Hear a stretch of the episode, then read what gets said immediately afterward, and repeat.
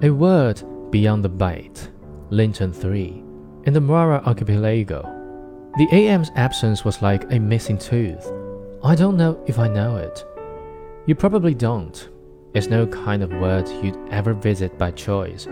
The scheduled light breakers don't go there.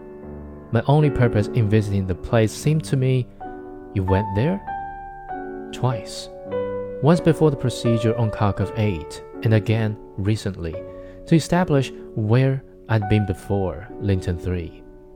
The evidence trail was beginning to get muddy, to say the least, but I asked it the right kinds of questions, poked at the right kinds of database, and finally found out where I'd come from. But that still wasn't the final answer. There were many words, and the chain was fainter which each that I visited. But I had persistence on my side. And money. And money, Zima said, acknowledging my remark with a polite little nod. That helped incalculably. So, what did you find in the end? I followed the trail back to the beginning.